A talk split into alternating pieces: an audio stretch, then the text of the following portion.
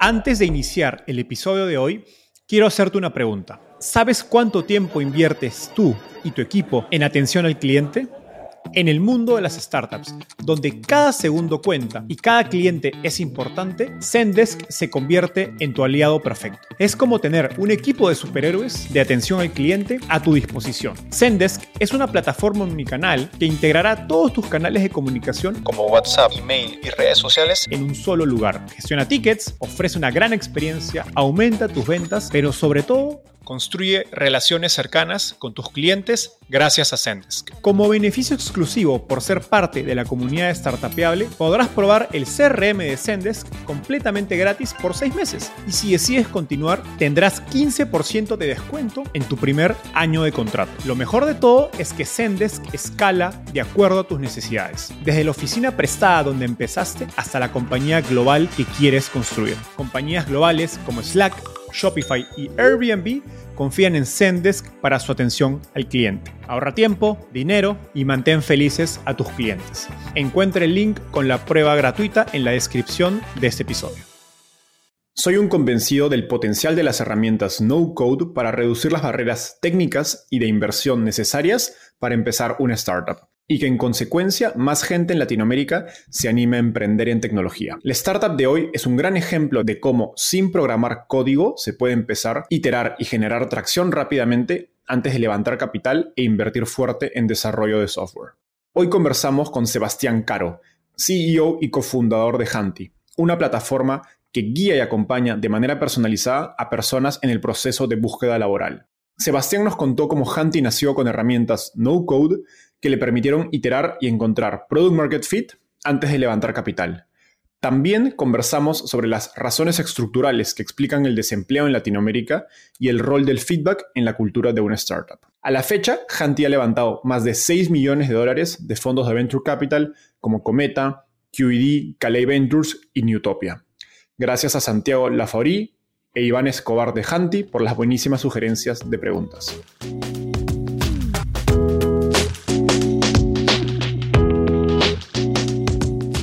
Hola, mi nombre es Enzo Cavalier y soy un convencido de que el emprendimiento en tecnología es una oportunidad histórica para resolver los problemas más urgentes de Latinoamérica. En este podcast conversamos con emprendedores e inversionistas de las startups más impactantes de nuestra región para descubrir cómo se idearon, escalaron y levantaron venture capital para solucionar problemas tan grandes como la educación, las finanzas y la salud. Recuerda visitar www www.startapeable.com, donde encontrarás todo un ecosistema de recursos para tu camino startup.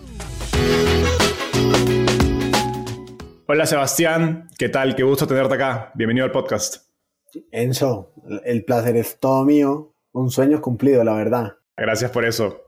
Oye, empezamos por la pregunta que me encanta hacer a mis invitados. ¿Cómo llegaste al fascinante mundo de las startups? La, la, historia es bien larga, pero para hacerte la corta, yo toda la vida he sido emprendedor. Desde que estoy en el colegio, eh, vendía dulces. Tuve un negocio de sándwiches de Nutella y llegaba a mi casa a preparar los sándwiches y tenía empleados en varios salones diferentes al mío. Eh, y así empecé a emprender. Cuando llegué a la universidad monté mi primer negocio de verdad, que fue un e-commerce de flores, la primera tienda virtual de flores en Colombia. Una tienda muy bonita porque fue, fue una empresa que empecé en la terraza de mi casa haciendo yo solo todo, el mensajero, el florista, el repartidor, el CEO, el vendedor. Em, y con el tiempo fuimos aprendiendo muchas cosas. Esa empresa llegó a tener como unos 30, 35 empleados, la terminamos vendiendo. Y después de esa compañía montamos una que se llamaba Data Freaks, que con mis mismos founders de hoy, de, de Hunty, montamos una empresa que le ayudaba a, la, a, las grandes compañías de Colombia a hacer temas de e-commerce. Y ahí, por esa época, Rappi estaba en su apogeo, creciendo a 10.000 por hora y yo creo que el momento Rappi le cambió un poquito el mindset a muchos emprendedores colombianos que nunca nos habíamos puesto a pensar que podíamos construir cosas de verdad grandes, pero de verdad grandes. Y ahí, con, mi, con uno de mis co-founders, Santi, eh, empezamos a decir, bueno, ¿y qué pasa si ya estamos metidos en e-commerce, entendemos un poco tecnología, entendemos un poco datos? ¿Qué pasa si nos metemos en, en tecnología de verdad? ¿Qué pasa si intentamos solucionar problemas gigantes que tenga la gente eh, que están afuera en la calle todos los días eh, y que con, y con tecnología intentamos hacerlos un poquito más smooth, más fáciles de solucionar, como más, con menos fricción? Y ahí empezamos, esa fue la forma como llegamos a, las startups, después de muchos años de emprender, de cometer mil errores, después de ver a unos locos que estaban fundando una compañía gigante en Colombia y que además estaban llamando la atención de los mejores fondos del mundo y los mejores inversionistas del mundo diciendo, oiga, en Colombia hay talento y además hay muchos problemas. De ahí dijimos, intentamos construir el siguiente Rappi eh, y empezamos a emprender en tecnología y ahí vivimos varios años de mucha frustración, haciendo muchas cosas mal y cometiendo muchos errores, pero también aprendiendo muchísimo en el proceso y terminamos montando Hunty después de todo eso. Así fue que llegamos al mundo de las startups. Genial, no, es, increíble el impacto que ha tenido Rappi en, realmente como tú dices, eh, influenciar, eh, animar a mucho más gente en Colombia a emprender. Y creo que es, es clave que haya mucho más rapis en Perú, en Chile, en Bolivia, porque creo que se vuelven como... Son como los Steve Jobs que puedes sentir familiares, ¿no? Y no es solo esa historia que lees en un libro en inglés traducido que pues lo sientes re lejano porque pues es en Silicon Valley, quién sabe qué es Silicon Valley, ¿no? Eso, está acá al costado, viven, viven, son como tú, ¿no? Nosotros en verdad los admiramos mucho porque yo creo que lo que ellos en verdad hicieron con el país entero fue cambiarnos el mindset. Puede decirnos, oiga, en verdad podemos construir productos globales y hacer cosas grandes que le cambien la vida a millones de personas. Eso a nadie se le había ocurrido hacerlo en, América Latina. Eh, bueno, en América Latina, en Colombia como tal, a menos en, el contexto en el que nosotros vivimos. Y yo me acuerdo mucho, muchos podcasts que escuchaba de ellos cuando apenas estábamos arrancando nosotros, en donde decían Simón o Andrés Bilbao contando que ellos imaginaban una compañía de solo 50 empleados y que si llegaban a tener 50 empleados, pucha, era una compañía con un montón de impacto. Y de la noche a la mañana se levantan con una compañía de 7.000 empleados, 300.000 rapitenderos, y más allá de eso, se levantan mostrándole al mundo en Colombia que unos loquitos en un país tercermundista como este eran capaces de cambiar todo un ecosistema y abrirle la cabeza a millones de personas. Y a mí me parece que ese impacto es incalculable, la verdad. Sí, es fascinante. Ahora vayamos a, a Cuéntanos brevemente qué es Hanti, qué problema resuelve y si puedes darnos algunos números para entender su magnitud actual, sería genial. Obvio. Pues mira, Hunting, a, ver, la realidad es que buscar trabajo en América Latina es demasiado complicado. Y para una persona promedio que salió de la universidad, conseguir empleo es muy, muy difícil. Eh, hay varias cifras que son bien impactantes. Eh, la primera es que, por ejemplo, un profesional graduado de la universidad en promedio se demora siete meses en conseguir empleo en América Latina. Siete meses, ¿no? Siete meses en los que se te acumula el arriendo, la, tarjeta de crédito, la hipoteca, siete meses en los que no tienes cómo pagar el colegio de tus hijos, siete meses de estrés y de incertidumbre. Eh, y lo más triste de todo es que cuando la gente por fin consigue trabajo después de estos siete meses, el salario que consiguen es 15% menos que lo que esperaban conseguir en su, al inicio de la búsqueda. Em, y pues al final del día esta gente pasa su proceso de selección solo, con incertidumbre, estresado, por todos los problemas que implican económicos, psicológicos, de sentirse útil o inútil durante todo este tiempo. Eh, y cuando uno se echa un paso para atrás y empieza a tratar de entender esto por qué sucede, se da cuenta que Latinoamérica tiene un defecto gigante educativo eh, y en su mayoría a nadie nos enseñaron a buscar trabajo.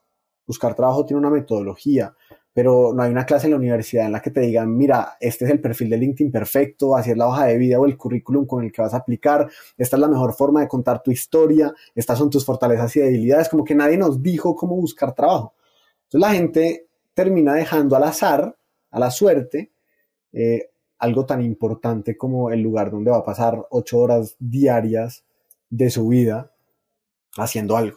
Em, y nosotros en este proceso, después, como te estaba contando ahorita, después de muchas iteraciones, después de muchos proyectos fallidos, terminamos llegando a este problema eh, y con tecnología dijimos, bueno, ¿qué pasa si nosotros somos capaces de ayudarle a estas personas a conseguir empleo, de prepararlas para que su proceso de selección tenga menos fricción y por ende puedan tener más probabilidad de conseguir trabajo? Y además haciéndolo en un modelo en donde el candidato solamente paga cuando consigue trabajo. Antes no debería pagar absolutamente nada. Y en ese ejercicio, pues llevamos un poco más de un año ejecutando. Honti nació en enero del año pasado, del 2021.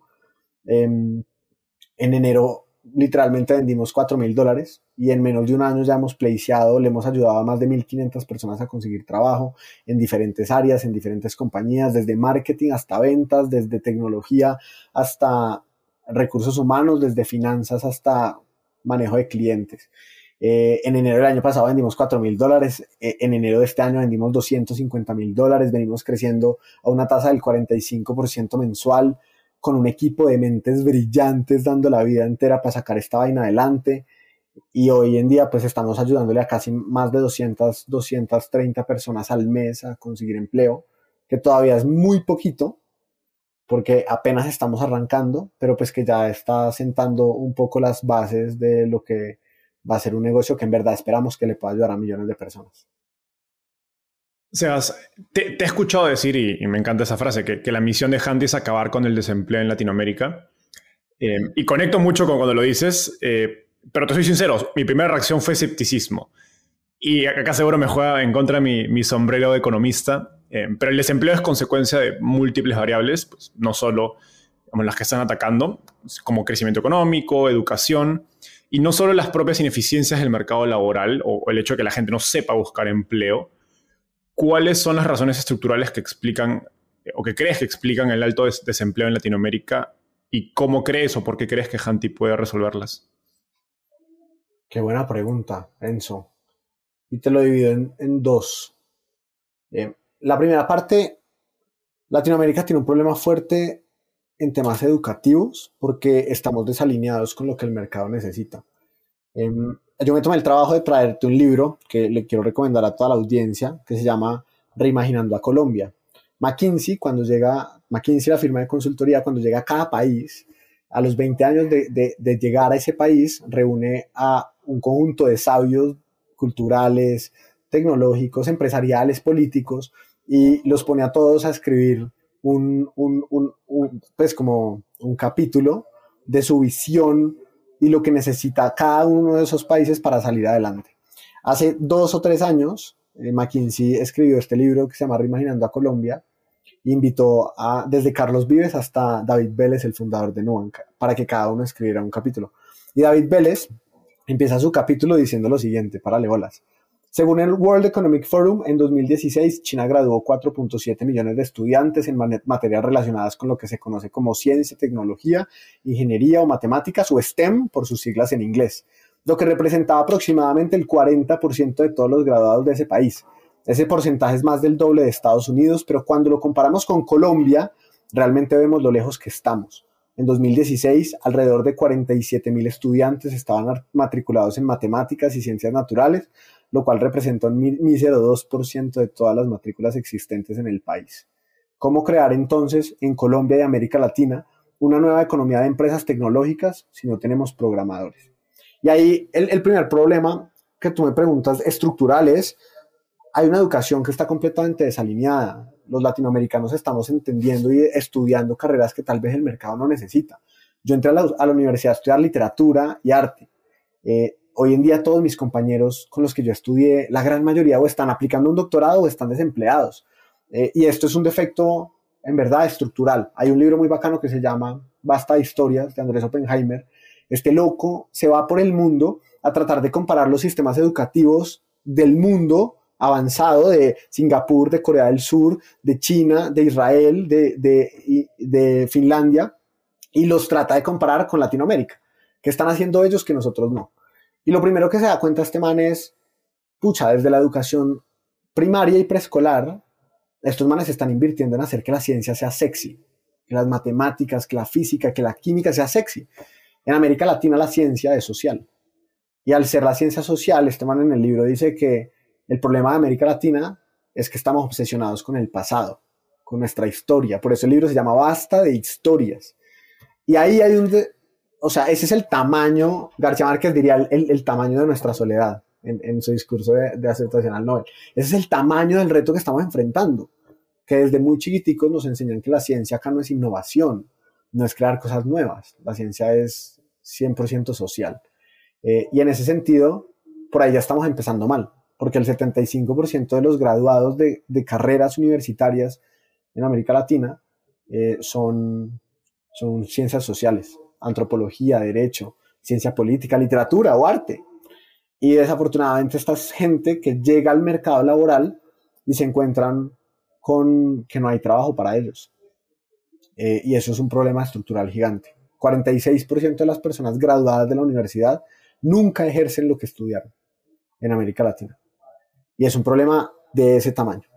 Y por otro lado, lo segundo, el, segundo problema eh, estructural es lo que te contaba ahorita, la falta de preparación para la búsqueda laboral.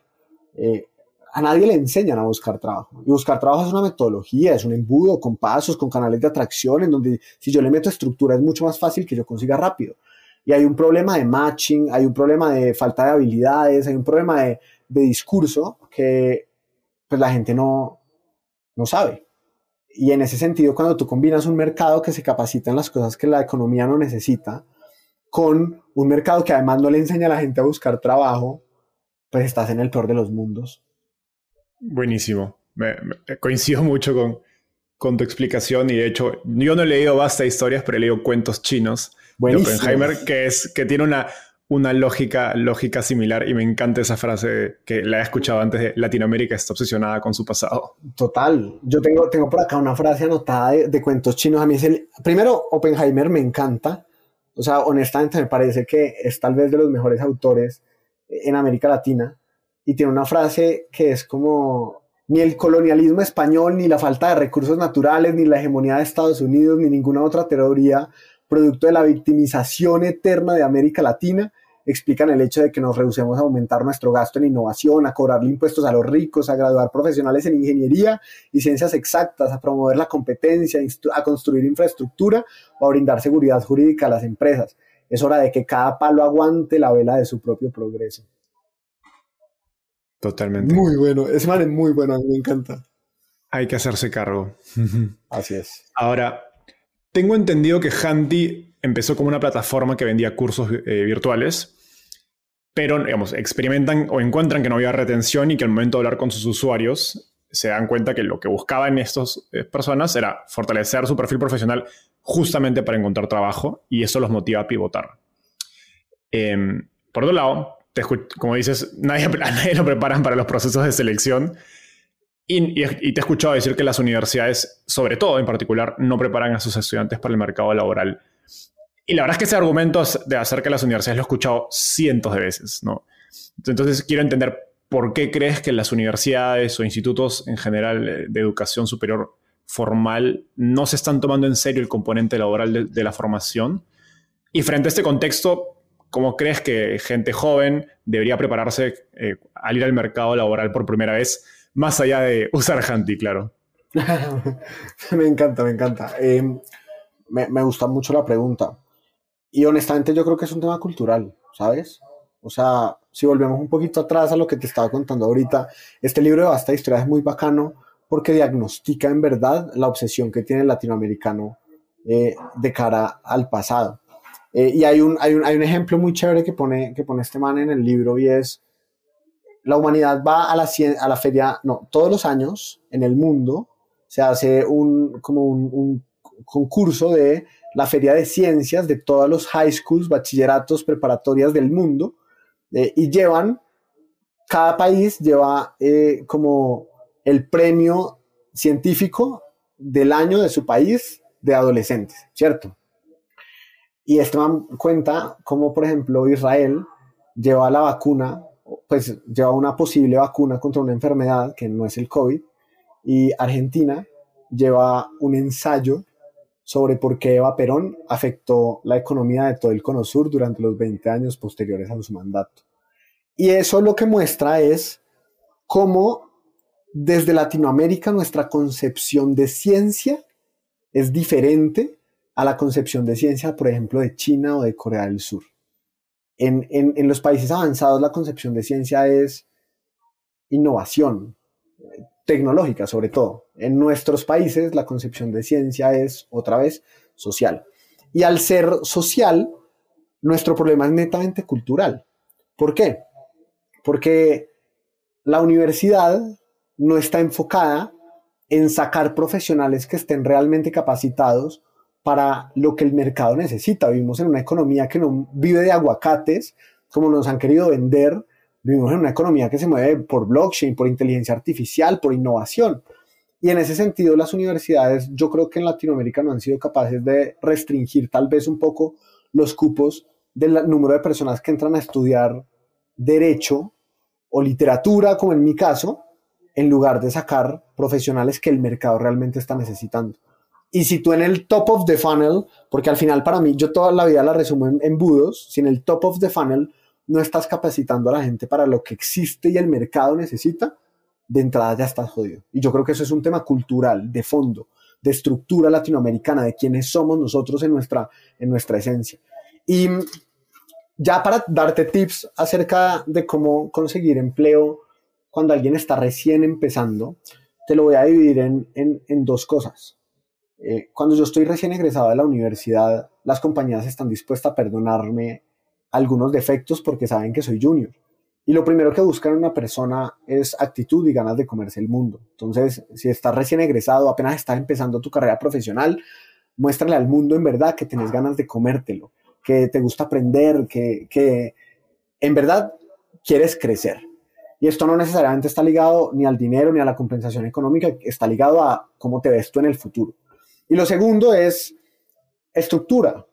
Eh, la búsqueda de empleo tiene una estructura y, esa estructura nosotros, por ejemplo, en Honti todo el tiempo eh, la reforzamos mucho porque son varios pasos que una persona tiene que hacer para conseguir empleo. Lo primero siempre va a ser definir qué quiero hacer, para qué soy bueno, qué me gusta, el marketing o las ventas, el desarrollo o el producto, qué me gusta, para qué soy bueno, ¿cierto? Cuando entendemos muy bien qué queremos, lo segundo que deberíamos hacer es entender muy bien cuál es el tipo de compañía en donde quiero trabajar, en qué tipo de cultura me siento cómodo. Soy una persona generalista o soy una persona especialista, me gusta todo el tiempo cumplir un mismo rol o me gusta o me aburro muy rápidamente de hacer siempre lo mismo. Eso me va a permitir saber en qué tipo de compañía encajo, encajo en una gran corporación o encajo más bien en una startup que, que apenas está empezando. Y eso pues también es súper importante. Lo tercero claramente es el perfil de LinkedIn, la hoja de vida y todos estos. Yo otra vez vuelvo al ejemplo de los embudos. Buscar empleo es un embudo y en la parte superior del embudo yo tengo que tener claro, uno, qué es lo que quiero, dos, los tipos de compañías en las que me adapto, y tres, los canales de atracción. LinkedIn, Glassdoor, Indeed, elempleo.com, todas estas plataformas que existen son canales de atracción. Tengo que tener presencia en esos canales. Mi currículum también tiene que estar adaptado de acuerdo a las necesidades de las compañías a las que quiero aplicar y es súper importante que en verdad entendamos que el mundo cambió y que ya no solamente se busca trabajo a través de los clasificados del periódico, sino que también se hace a través de estas plataformas. Lo cuarto es aplicar de forma proactiva, Enzo. Eh, la gente por lo general solamente manda el currículum y espera que lo llamen. Muy pocas personas van más allá. Yo busqué trabajo una vez en la vida y me averigüé el contacto y el teléfono de los founders de las cinco startups en las que quería trabajar y a todos les escribí por WhatsApp. ¿Cómo me lo conseguí? Preguntando por LinkedIn, llamando a mis amigos, buscando a ver personas que tuviéramos en común. Hay que ser proactivo, hay que ir un poquito más allá. Y las empresas también valoran mucho eso. Em, lo quinto es entender muy bien la empresa y las necesidades. Yo estoy aplicando una compañía, estoy aplicando a Rappi o estoy aplicando a Honti. ¿Cuál es la necesidad que tiene Honti para esta vacante en específico? ¿Yo cómo la puedo llenar? ¿Y, y qué sé dentro de mis conocimientos que me pueda ayudar a agregarles valor, a mover la aguja? Y que me hace falta saber y que estoy dispuesto a hacer para aprender lo que me hace falta saber si ellos me contratan. Lo sexto siempre va a ser un tema de ventas. El discurso es lo más importante, la historia que vas a contar es lo más importante.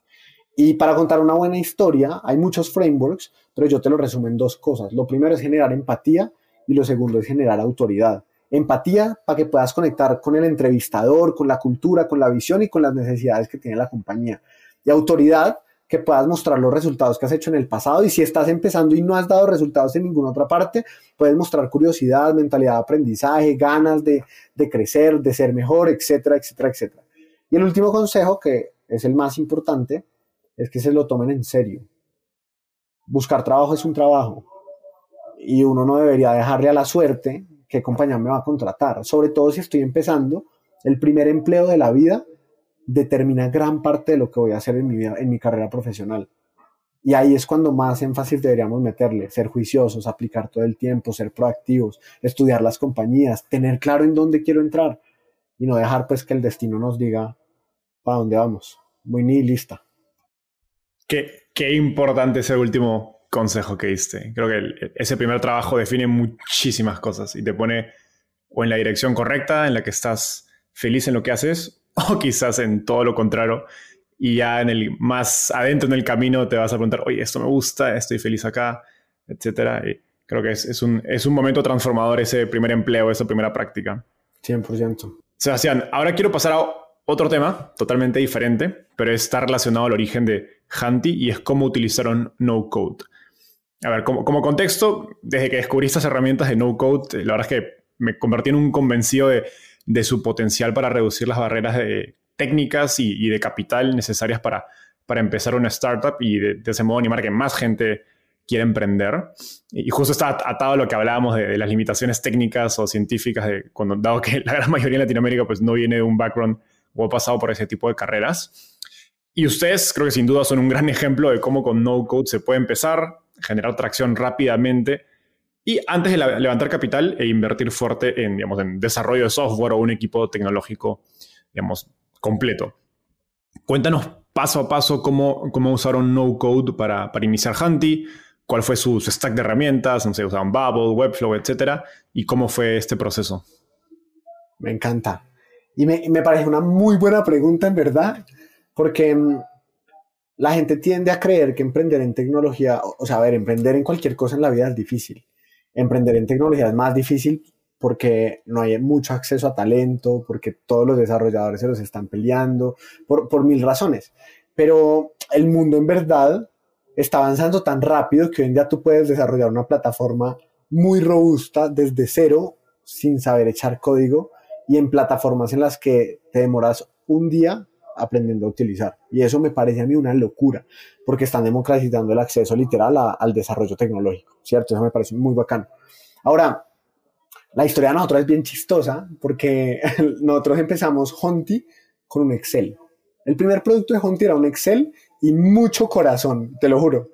Alguna vez escuché que Excel es la herramienta no code más poderosa jamás inventada. Literal, nuestro Excel era un Excel de 50 filas en donde teníamos a todos los candidatos, en qué sesión estaban, y si ya estaban listos para aplicar y si tenían procesos abiertos. Era un Excel súper básico.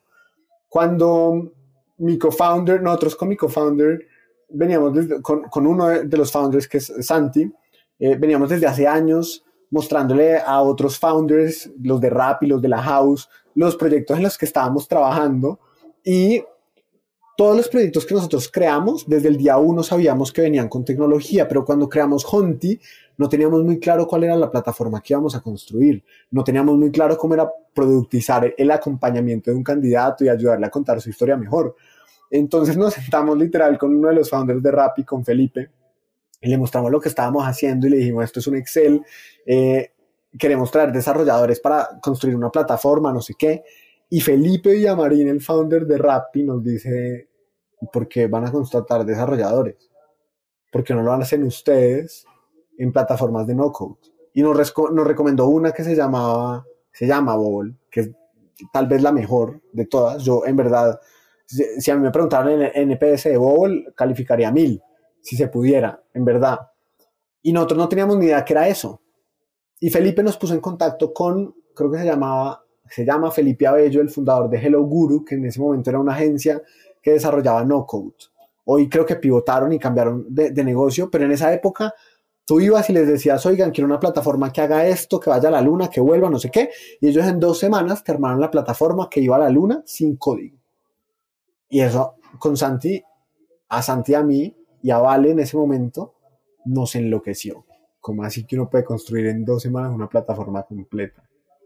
Pues Santi recibió el desarrollo de, de, no code de Hello Guru y se mete y se clava a estudiar Bowl. Y en esa época también fuimos muy suertudos, parte de, de, esas señales que el universo te manda cuando estás haciendo las cosas bien, porque nuestro, uno de nuestros primeros empleados, Iván Escobar, no se ha, graduado de la universidad, todavía está estudiando, pero Ivancho era un pelado, es un pelado súper curioso por temas de no code, y nos escribió para decirnos, oiga, quiero trabajar con ustedes.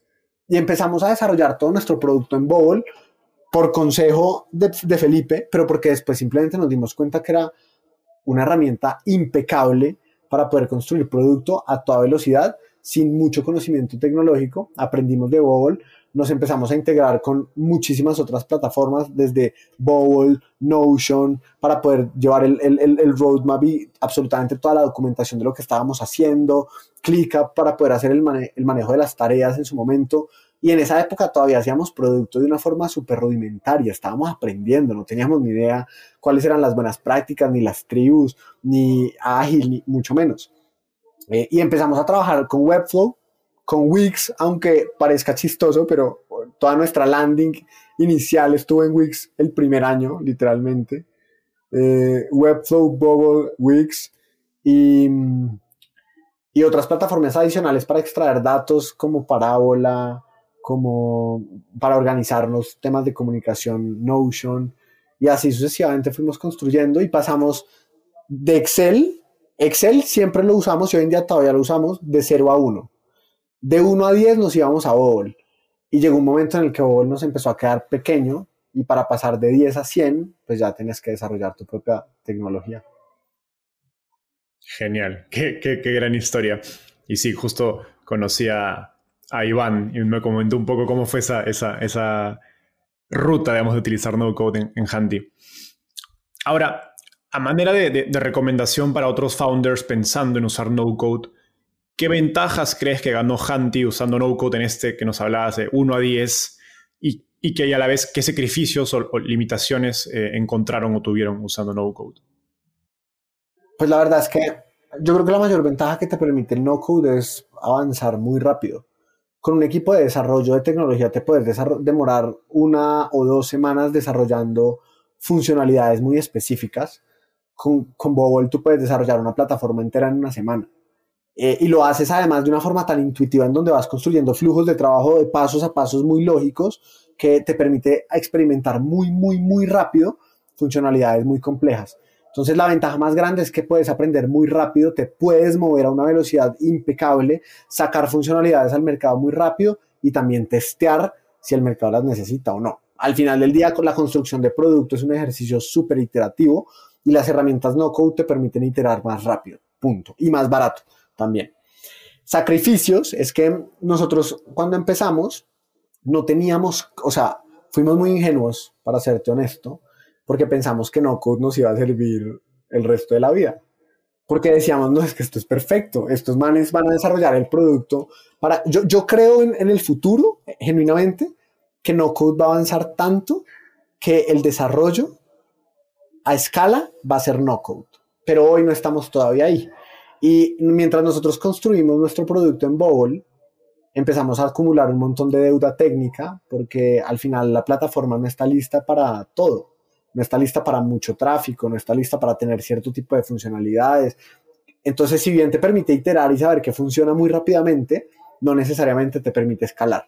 Y nosotros nos llenamos de, de una gran deuda técnica que hoy estamos pagando y estamos haciendo toda una migración ya a una plataforma propia eh, pero, pero sí, parte del aprendizaje. Genial. Cuando uno está en la etapa del MVP, siempre te recomiendan concentrarte, hacer lo más mínimo, digamos, de la M posible, para enfocarte solamente en lo necesario para validar tu hipótesis de, mercado, ¿no? que es algo que nos mencionabas hace, unos segundos. Y creo que el hecho de que no code te permita construir productos relativamente complejos de manera tan rápida puede generar la tentación a tratar de hacer todo eh, de algún modo en contra de, este espíritu, de espíritu mínimo del MVP. ¿Cómo, cómo balanceaban ese trade-off entre pues, velocidad y foco del MVP?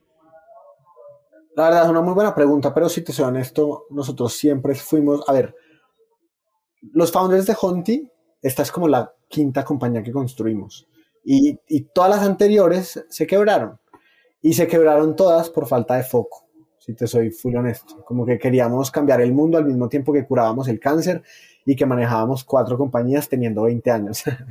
Éramos muy locos, la verdad. Em, entonces, desde el principio en Honti, desde la iteración de producto hasta el modelo de negocio, ha nacido con muchísimo foco. Y ese foco está atado a una métrica.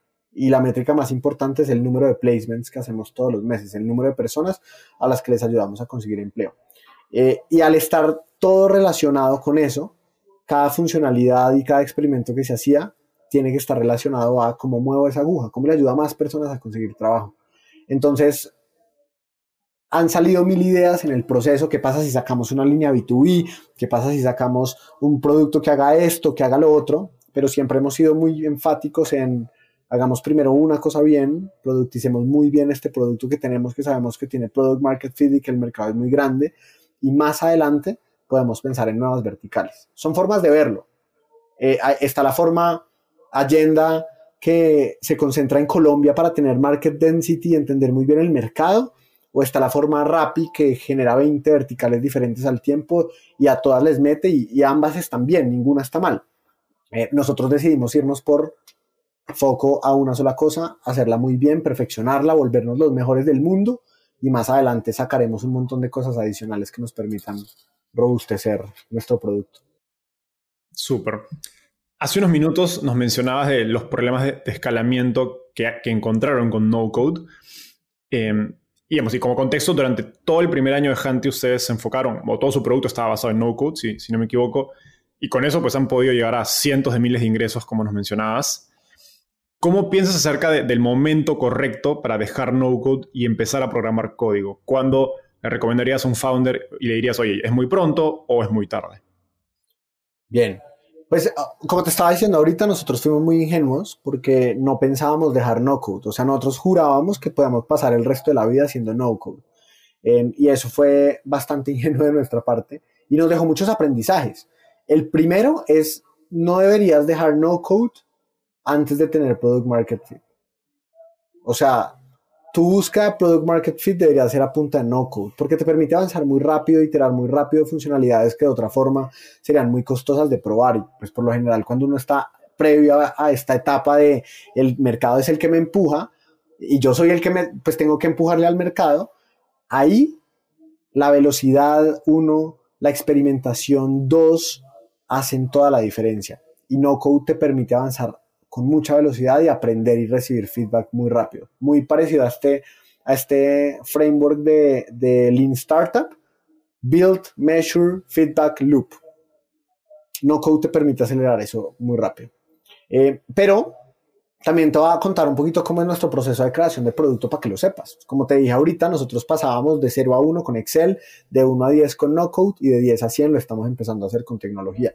Y eso realmente no ha cambiado mucho en la medida en la que hoy en día seguimos iterando mucho con no code y cuando ya vemos que una funcionalidad funciona, valga la redundancia, que retiene, que agrega valor y que el usuario la usa, la escalamos a nuestro equipo de desarrollo.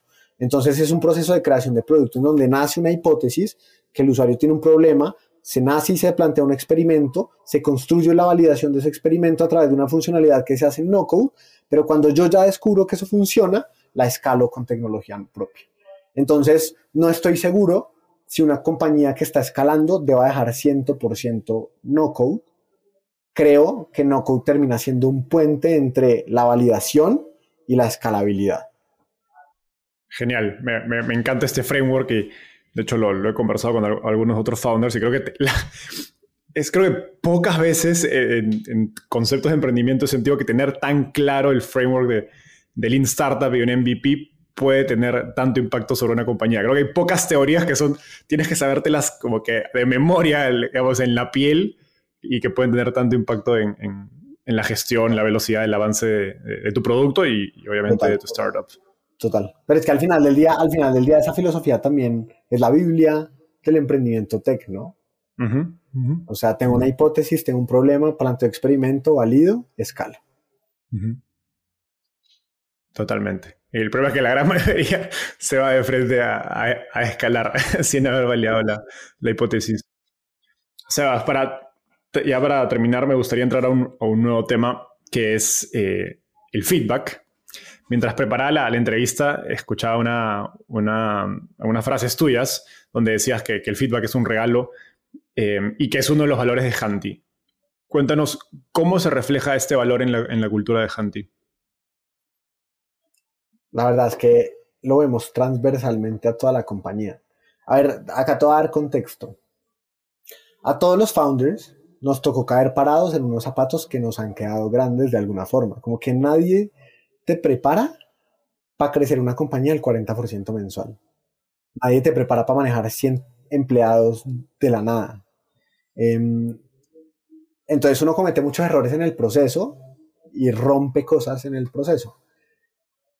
Porque como no nos las sabemos todas, porque tenemos 27 años los founders, porque es la primera vez que manejamos una compañía a este nivel y, que operamos a esta velocidad, pues es necesario que la gente te cuente cuando estás haciendo las cosas mal. Y eso viene en todas las direcciones, de abajo hacia arriba y de arriba hacia abajo también y hacia los lados. Eh, nadie, o sea, no está escrito cómo construir una compañía a esta velocidad. Y por ende se cometen muchos errores en el proceso y la forma correcta de construirla es experimentando. Y como cualquier proceso científico, la experimentación tiene más margen de error que de acierto. Y en ese sentido, el feedback es necesario, es transversal, es obligatorio. Em, y hay, hay un... Estoy obsesionado justo en este momento con un autor que se llama Jordan Peterson, que tiene un libro que se llama 12 reglas para vivir. Y hay un capítulo que literal lo tengo acá a la mano. Son reglas de vida. Y este loco dice lo siguiente, si te rodeas de personas que apoyan tus aspiraciones, estas no tolerarán ni tu cinismo ni tus tendencias destructivas. Al contrario, te respaldarán cuando hagas el bien a ti y a los demás y te castigarán con delicadeza cuando no sea el caso. Una actitud así reforzará tu resolución de hacer lo que tienes que hacer de la forma más apropiada y sensible. Por otro lado, las personas que no aspiran a cosas elevadas harán justo lo contrario. Le ofrecerán un cigarro a un fumador que ha dejado el tabaco y una cerveza a quien está, esperando, a quien está superando el alcoholismo.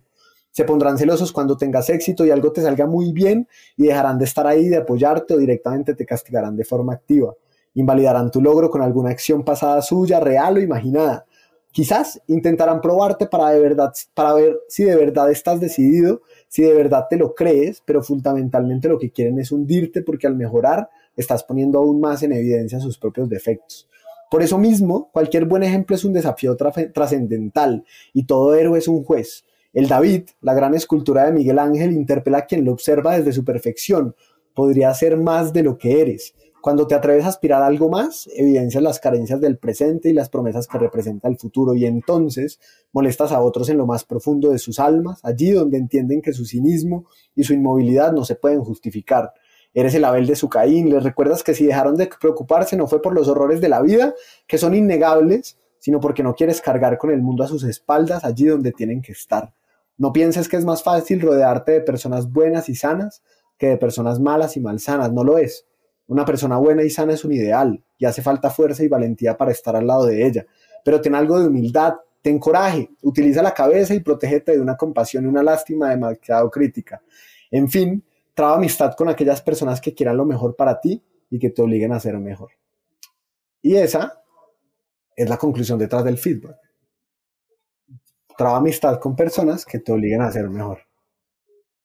Increíble. Qué, qué, qué gran uso de, de ese quote. o sea, a ver, el feedback creo que es una, es una práctica que sucede eh, tanto de manera informal, en conversaciones espontáneas, como formal en contextos de, procesos de una organización. Eh, en un contexto de trabajo remoto y de crecimiento exponencial, donde tu equipo ha crecido pues, de algunas cuantas personas a cientos de personas en el último año, ¿cómo te aseguras que escale esa cultura de dar feedback de manera consistente y asertiva. Me encanta. Me encanta. Y la verdad es que nosotros creemos que la mejor forma de construir y escalar una cultura es a través del ejemplo. Lidera con el ejemplo. Y hay un libro muy bacano que es What You, What you Do is Who You Are, de Ben Horowitz, que habla justamente de eso. Las culturas se construyen con el ejemplo. ¿Quieres que la gente trabaje duro? Trabaja duro. ¿Quieres que la gente lea y aprenda? Aprende. ¿Quieres que la gente dé feedback? Da feedback. Eh, de arriba hacia abajo, de abajo hacia arriba y abre todos los canales para que todo el mundo sea abierto. Ayer, por ejemplo, yo cometí un error gigante en Honti, la verdad, eh, y le pasé por encima a un par de líderes. Y, me llamó una persona que está en México, que además es de toda nuestra confianza, y me pegó una vaciada con todo el cariño, pero me dijo, o sea, ¿qué carajos? ¿A qué estamos jugando?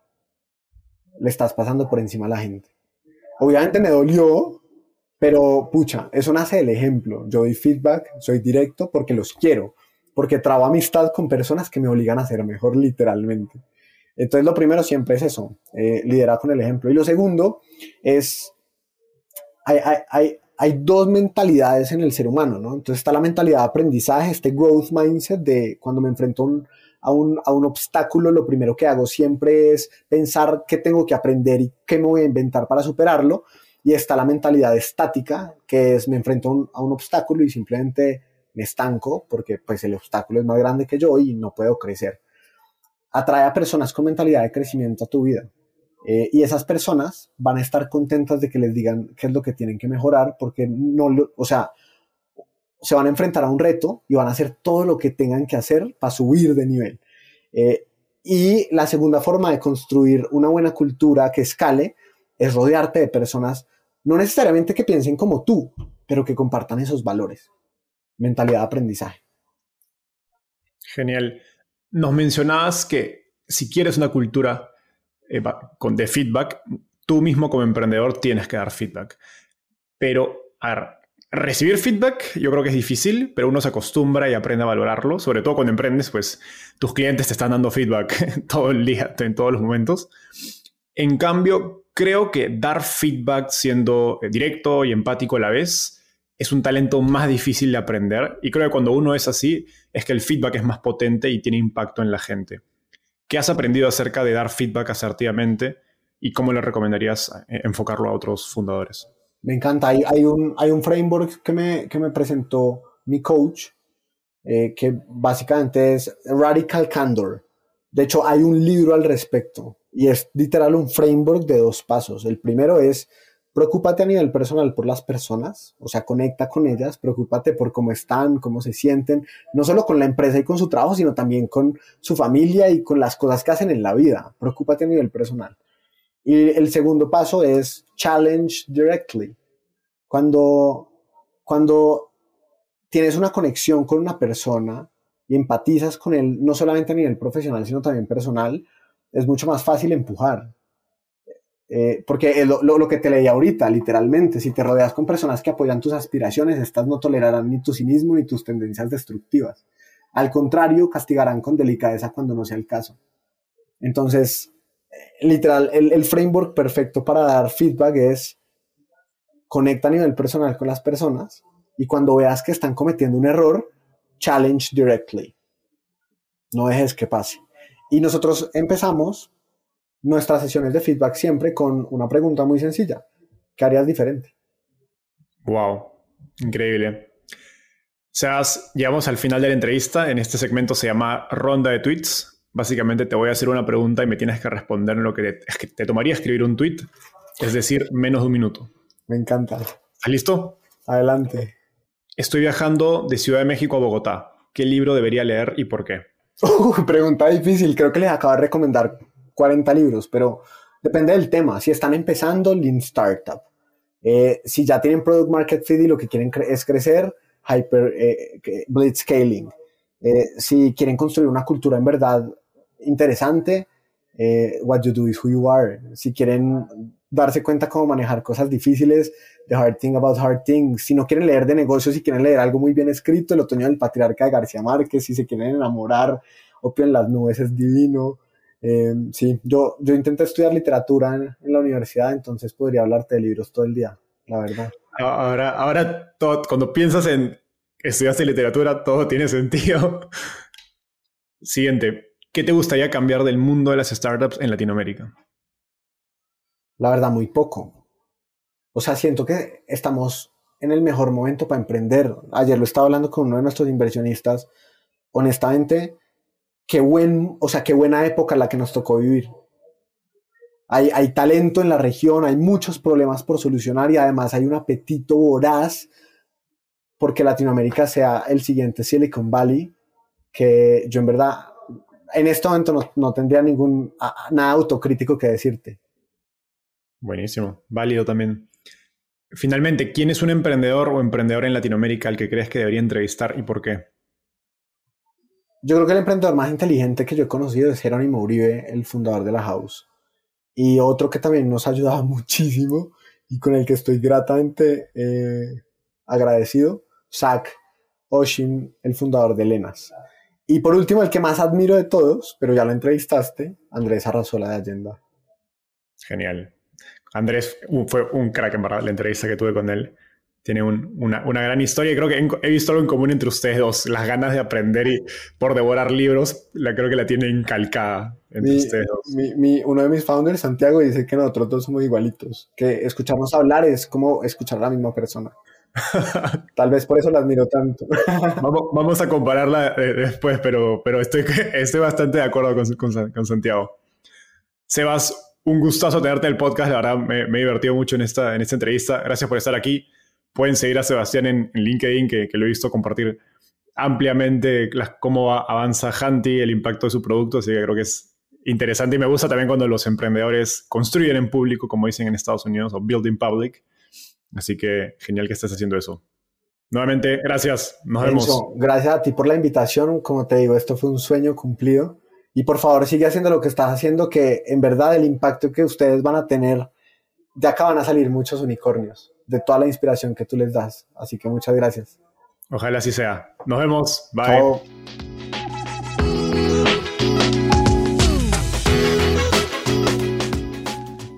Antes de cerrar el episodio, quiero contarte que lanzamos el podcast Startupiable en 2021 y en menos de un año ya somos casi 10.000 personas que lo escuchamos cada mes. Y quiero seguir creciendo esta comunidad. Por eso, si escuchaste este episodio y te gustó, ayúdanos contándole a un amigo, familiar o colega Suscríbete y déjanos un review en Spotify o Apple Podcasts. De hecho, me gustaría saber quién eres y por qué escuchas el podcast. Mándame un mensaje sencillo a enzo.startapeable.com o por Twitter a arroba contándome por qué escuchas el podcast Startapeable y cómo te ayuda en tu empresa o trabajo.